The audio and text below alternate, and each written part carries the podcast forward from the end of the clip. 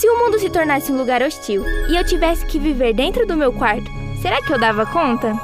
Acho que sim. Nas minhas paredes iriam morar minha imaginação. O meu lustre lindo seria um satélite. A minha cama seria meu refúgio. Da minha escrivaninha, desenharia mensagens para o mundo. No banheiro, eu purificaria o meu corpo físico e buscaria relaxar. Polly, nós precisaríamos de comida.